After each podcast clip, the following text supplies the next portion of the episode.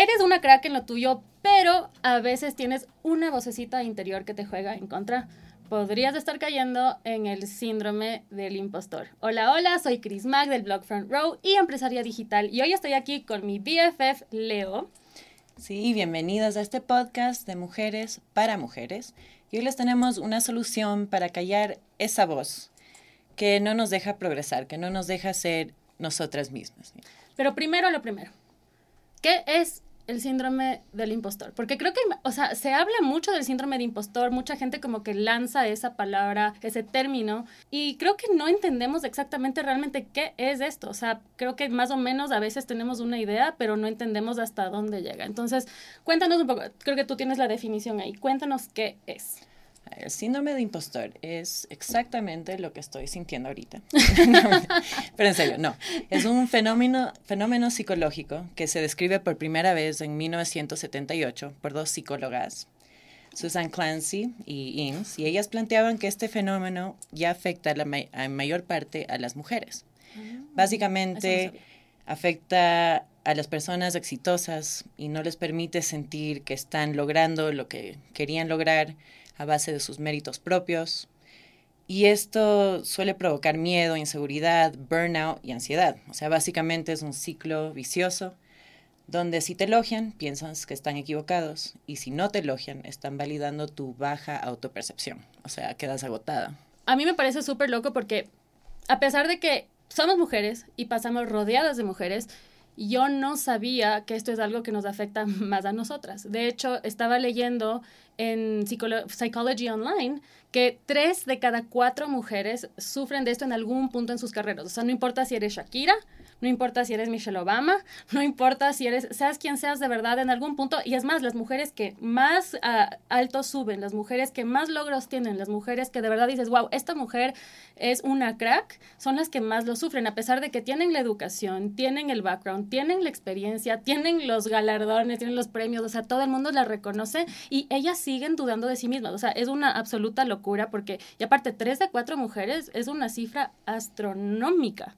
Sí, yo también lo he visto. Y la típica que, que Edith eres más bonita, que carácter que tienes, o sea, nos pasamos achicando tanto hasta entre mujeres que no nos damos cuenta que estamos en conflicto con nuestra voz, nuestros deseos internos. Yo creo que ahí viene mucho también el tema de, de, de la ideología con la que creces, o sea, y no, no estoy segura, aunque sí leímos un artículo sobre el tema de las minorías y que nos afecta más a las minorías y los latinos somos una minoría, pero em, a las mujeres en América Latina les afecta hasta más que a las mujeres, por ejemplo, en Estados Unidos o en Europa por el machismo que vivimos desde que somos pequeños. O sea, desde pequeñas tenemos esta, esta voz interna que también nos dice que tenemos que achicarnos, que tenemos que ser más pequeñas, que capaz no es tanto sobre los logros que podamos llegar a alcanzar.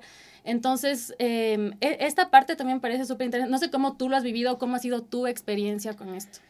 O sea, además de todo eso, crecemos ya condicionadas a siempre ayudar a todos antes que ayudarnos a nosotras mismas.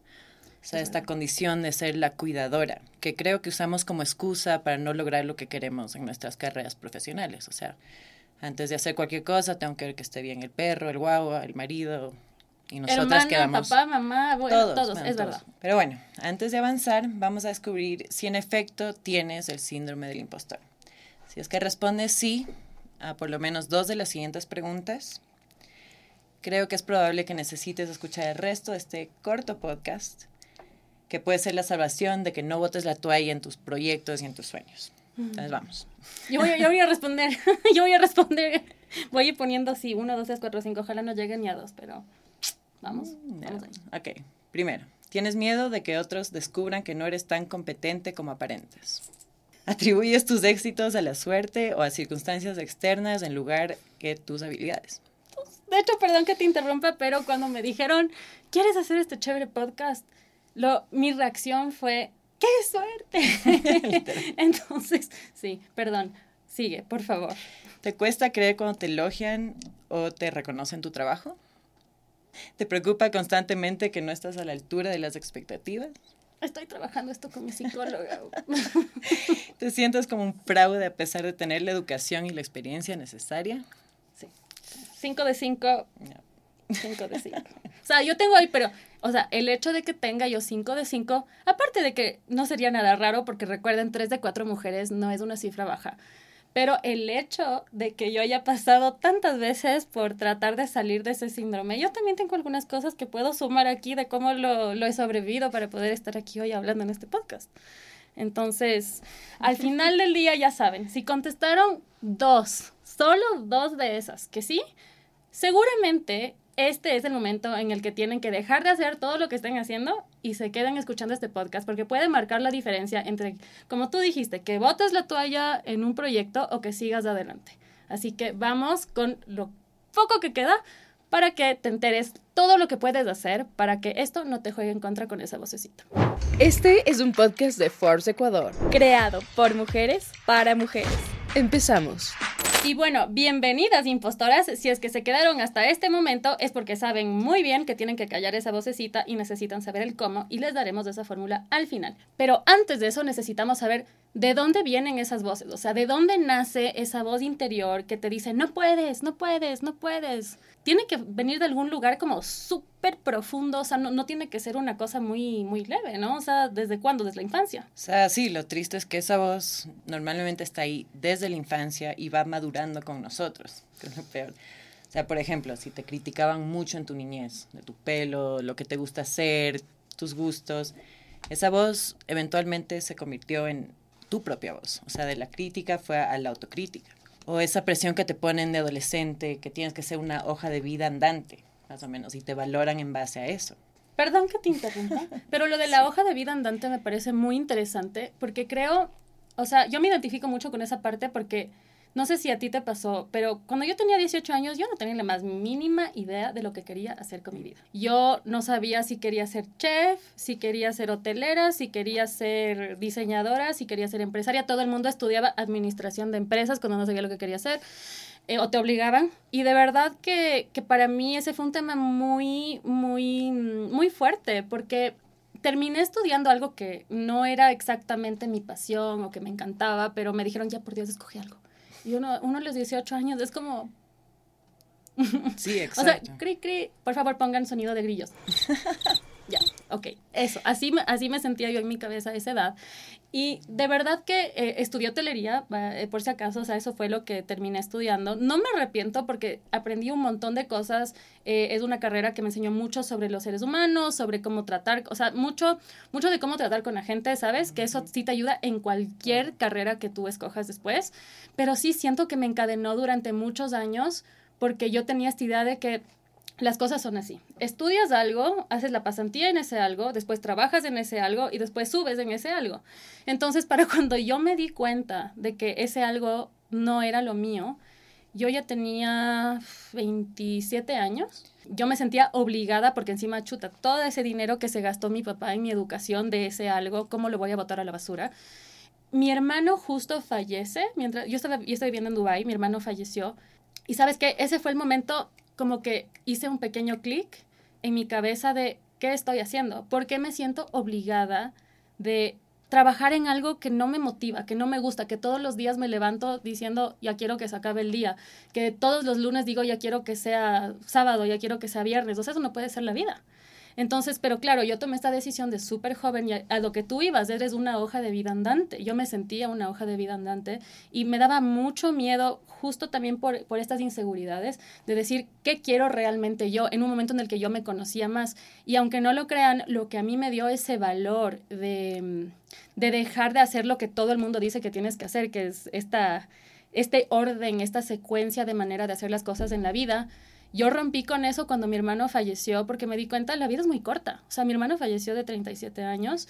Eh, yo me di cuenta, yo no sé cuánto tiempo me queda, no sé cuántos años estoy aquí, yo no sé si mañana me va a pasar algo y yo sigo aquí yendo a trabajar en un hotel, a sentirme, perdón, pero es la palabra, una esclava.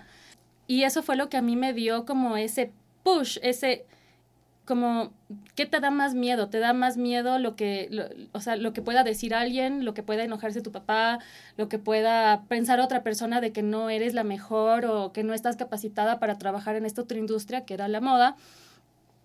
¿O te da más miedo morir eh, sin haber vivido? Entonces, para mí la respuesta fue la segunda. Me da mucho más miedo morir sin haber vivido. Man, eres una mujer tan fuerte. sea, agarrar esa realidad, esa situación de vida y convertirla en esta carrera tan exitosa. Admirable.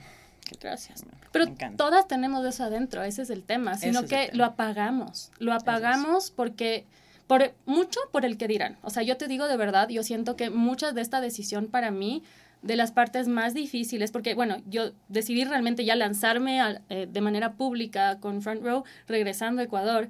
Y ahí sí, créeme que todos mis cucos de la adolescencia y la infancia me salieron así, pero a hacer fiesta. Y yo puedo decir que de verdad, eh, lo mejor que tú puedes hacer por ti misma es dejar de pensar en qué va a pensar otra persona, qué, qué van a decir, qué van a pensar, que muchas veces decimos, a mí no me importa el que dirán, sí nos importa sí nos importa, pero eh, el primer paso para poder enfrentarte con eh, una solución para que no te importe es darte cuenta que sí te importa. Porque si ni siquiera estás eh, dispuesta a admitir que esto es un problema, no lo puedes solucionar. Y que capaz sí hay gente que no le importe, pero em, primero tienes que ver cuáles son esas heridas que tienes dentro, cuáles son esas vocecitas que están también aportando, porque al final del día una de esas voces para mí regresando a lo que tú decías, es, em, era una voz de mi, de mi adolescencia, la que no me permitía salir a hacer lo que yo quería, en gran parte. Entonces, le callé, y dije, no, o sea, yo voy a hacer lo que yo quiero con mi vida. Eh, ¿Qué opinas tú de esto? No sé si a ti te ha pasado, no sé si, si has tenido también que lidiar con estas cosas, si es que has tenido momentos en los que has querido lanzarte así como, sí, yo quiero hacer esto, y después como que no, Sí, claro, sí, eso es todo. O sea, creo que hasta, hasta, muy, hace muy poco decidí lo que quería hacer con mi vida, o por qué camino a entrarme. Siempre fue por esta razón, de que yo no pertenezco ahí. Esa gente es diferente a mí, yo que hago ahí metido entre tantos profesionales exitosos, gente ambiciosa, gente que tiene claro lo que quieren. Cuando hay que acordarse muchas veces que todo el mundo es fallido, todo el mundo tiene inseguridades, mucha gente también está pensando, 70-80% están pasando este síndrome. Y hay que parar de compararse, básicamente, para de soltarse y como tú dices. Totalmente. O sea, el, el, punto de compararte con otras personas o de no compararte con otras personas, yo creo que es uno de las claves y de hecho creo que es uno de los tips, así que ya nos adelantamos a los últimos tips porque les damos a dar así pa, pa, pa, pa, pa, todos los tips para que esto no les pase. Pero yo creo que también, eh, en cierta manera, a las mujeres, una de las razones por las cuales nos pasa más esto de lo que estaba leyendo es por la falta de representación. No nos sentimos representadas en posiciones importantes, CEOs, etcétera. Como que sí es un mundo un poco más masculino. Y ahí me encantaría que hables un poco más tú, porque, o sea, tantos años que te conozco, que somos amigas y eres una persona que lee tanto, que sabe tanto y eres muy apasionada con ese tema, me gustaría que lo sueltes y lo saques porque de verdad, o sea, siempre tienes unas joyas ahí para, para decir sobre este tema. Entonces... No, cero presión. Pero no, no, o sea, sí. Eh, es verdad, esto es la representación para mujeres y para minorías culturales, raciales, de orientaciones. Es muy importante porque, o sea, el, el mundo alrededor nuestro es una realidad que ya nos inventamos desde desde que tenemos conciencia. O sea, cuando eres niño, la persona más diferente a ti no es un adulto. Y esos adultos ya son capaces. Entonces, en tu mente, ellos siempre supieron manejar, siempre supieron trabajar, siempre supieron hacer todo lo que saben hacer. O sea, crecemos viendo principalmente a hombres en estos roles que admiramos, ¿no? Desde presidentes, CEOs, doctores, lo que quieras. Y también lo internalizamos. O sea, ese, yo no soy hombre, ¿yo qué hago ahí? O sea, básicamente no es para mí. Pero lo que tenemos que intentar hacer es darnos cuenta que la vida profesional es un juego. Es un juego diseñado para que unos tengan éxito y que muchos fracasen, especialmente gente de minorías. Como las mujeres. Como las mujeres. Y tenemos que empezar a jugar el juego. O sea, tenemos que presentarnos bien, manifestar lo que queremos y confiar en nuestros instintos. O sea, dejar de creer en esta idea de la meritocracia. O sea, ¿cuántos hombres, perdón decirlo, pero ¿cuántos hombres conoces que hablan una mucho? relación de amor-odio con los hombres. que, hablan mucho y que dicen poco. O que son hijos de tal o amigos de tal y tienen la posición, pero se la merecen. O sea, siempre hay esta, digamos, solapa entre la confianza y el ser competente.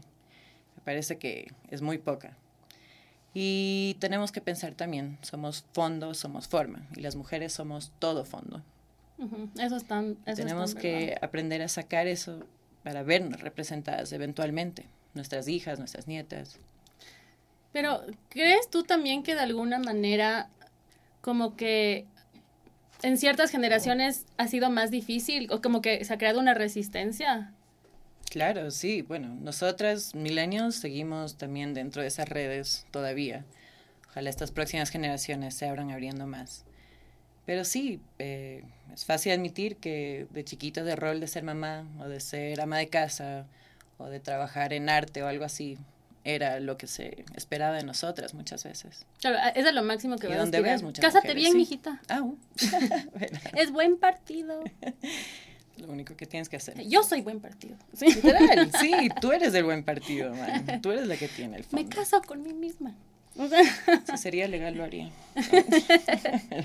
Entonces, bueno, si ya saben que tienen estas vocecitas que les están jugando en contra, como estábamos hablando, ahora lo que queremos hacer es darles algunas cosas que pueden hacer al respecto, porque o sea, no, no, se trata solo de saber que tienes el problema. Si tienes sueños, tienes cosas que quieres hacer como todas, porque todas tenemos sueños. O sea, no me importa si te lo admites a ti misma o no, porque hay demasiada gente que eso también le da miedo. Admitir siquiera lo que quiere por este justamente síndrome del impostor que o sea, ya solamente el hecho de tener el pensamiento de esto es lo que yo quiero lograr y de una esa vocecita que no, no, no, tú no puedes.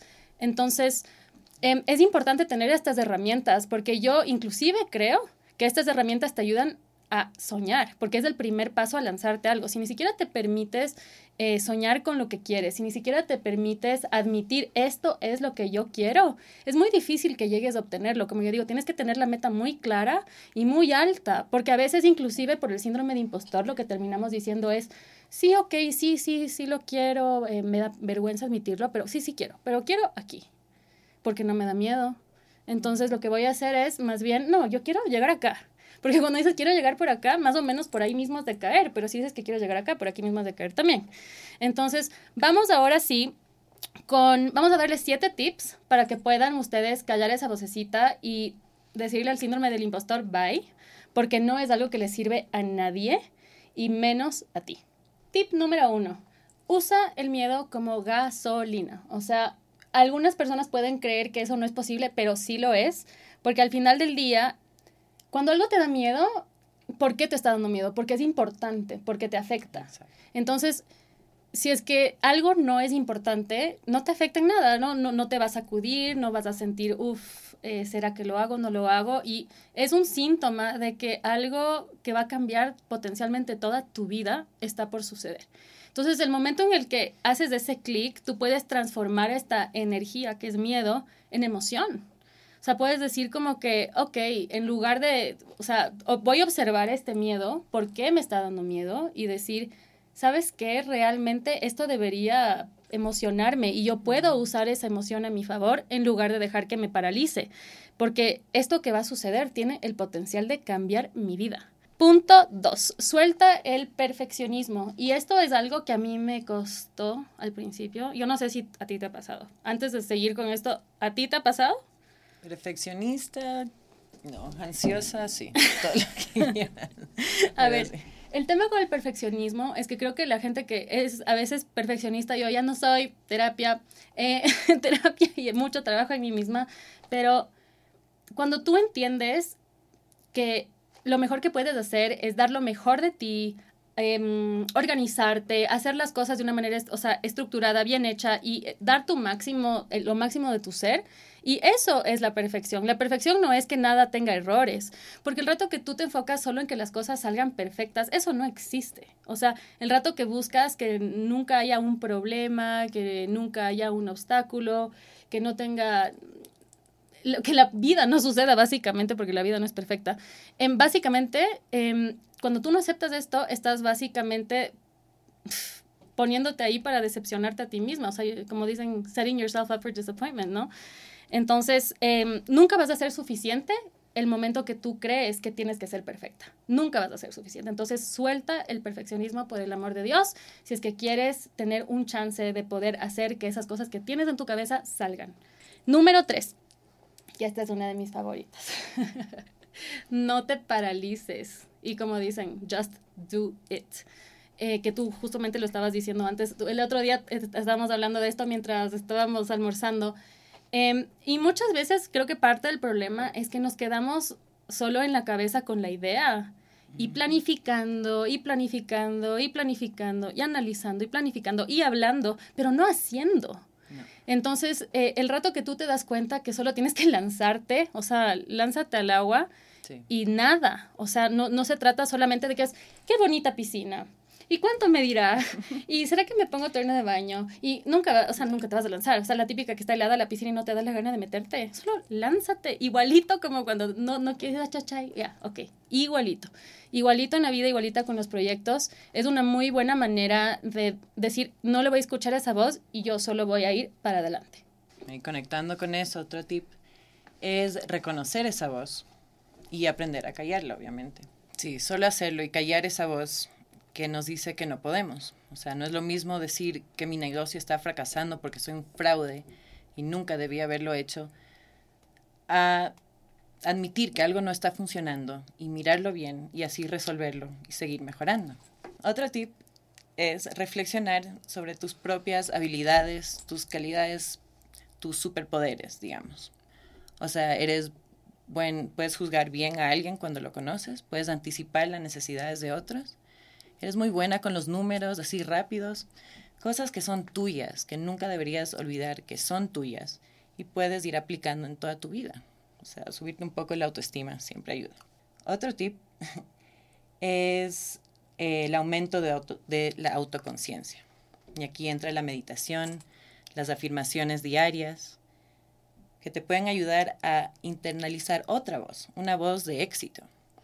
Entonces pueden ser afirmaciones como que soy suficiente, siempre he sido suficiente, hoy voy a hacer algo increíble y si no lo hago, sigo siendo increíble.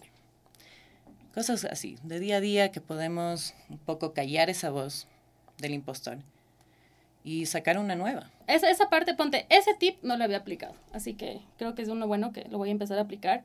Lo cual me lleva al número 7, que el séptimo tip es no te compares, no te compares. Yo creo que demasiadas veces nos comparamos con otras personas, con su éxito, con qué tan rápido están yendo ellos, con qué tan lento estoy yendo yo. Em, de verdad es como, es muy difícil que entiendas cuál ha sido tu progreso personal en tu propia vida si es que te comparas con otra vara. O sea, tú no sabes de esta persona qué historia ha tenido, no tiene nada que ver con la tuya, o sea, capaz ni siquiera tienen metas similares y no importa, o sea, el camino de esa persona es su camino. Tu camino es tu camino. Entonces, a mí me parece muy importante que aprendamos realmente a dejar de ver al lado qué está haciendo el otro. Y, por ejemplo, yo que trabajo mucho en las redes sociales, es algo que es súper fácil que te suceda, porque te estás comparando que los likes, que los views, que los followers, como que no importa, enfócate en tu comunidad, enfócate en lo que tú estás haciendo, porque a la final que tú sigas avanzando es lo importante. Qué deprimente si es que recién estás empezando y dices, ay no, Dios mío, solo tengo, me invento 10 mil seguidores. Hace tres meses no tenías nada ay, es que me estoy comparando con Luisito Comunica que tiene millones. Entonces, como que eh, compararte no le ayuda a nadie y normalmente te bajonea. Em, si quieres usar a otras personas como inspiración, eso es otro cantar, pero el compararte es justamente lo que todas tenemos que evitar hacer porque realmente no sale nada bueno de eso y que nunca te olvides que realmente todas somos excelentes en algo. Todas tenemos algo que aportar, todas tenemos algo que queremos eh, que florezca en nosotras mismas. Todas tenemos algo que podemos potenciar. Y realmente se trata de admitir que es ese algo especial tuyo, que es súper innato, que no es algo que tienes que estar buscando, qué me hace especial necesariamente, capaz hasta ya sabes qué es o sientes lo que es. Normalmente lo que te hace especial es algo que ya, ya está ahí por naturaleza, no es algo que tienes que crear. Entonces, cuando tú te das cuenta de eso, de que es como un superpoder con el que naciste, también es algo que te ayuda un montón, porque dices, esta soy yo. Yo nací así, esto es lo que yo tengo para ofrecer. Y púlelo, trabaja más en ello. Eh, nadie dice que, o sea, solo el que sepas que está ahí no quiere decir que no puedas hacer que sea hasta más poderoso al meterle, no sé, cursos, educación, prácticas, sea lo que sea. Alguna será en fitness, otra será en el mundo empresarial, otra será, no sé, en blogging, en podcasting, lo que sea pero enfócate en ti y date, date cuenta de que eres súper capaz, porque hay, hay, demasiadas personas que también creo que dicen es que no hay nada que me hace especial. A ver, no me importa quién está viendo este podcast, al final, si es que sigues aquí, pero todas tenemos algo especial, todas. Entonces se trata de descubrir qué es eso y normalmente, como te digo, es algo que ya, ya está ahí, ya está ahí, ya lo puedes vivir, ya lo puedes sentir. Está dentro de ti. Y bueno, ahora sabemos lo que es el síndrome del impostor, cómo identificarlo, cómo tratarlo y cómo ser más compasivas con nosotras mismas. Y no queda nada más que pensar en esa amiga que todas tenemos, que no quiere empezar el proyecto, que no se cree capaz de avanzar en su carrera. Tenemos muchas amigas. Que tiene mucho miedo a tomar ese próximo paso, pero que es una verdadera rockstar y que debería estar ahí, rompiéndola. Y necesita escuchar este podcast para que se lance. Sí, ojalá le ayude. O etiquétala o compártale este video porque te va a agradecer la vida. Así que si les gustó este podcast, recuerden, vienen muchos, muchos más en este espacio de mujeres para mujeres aquí en Forbes Ecuador. Este es un podcast de Forbes Ecuador, creado por mujeres para mujeres.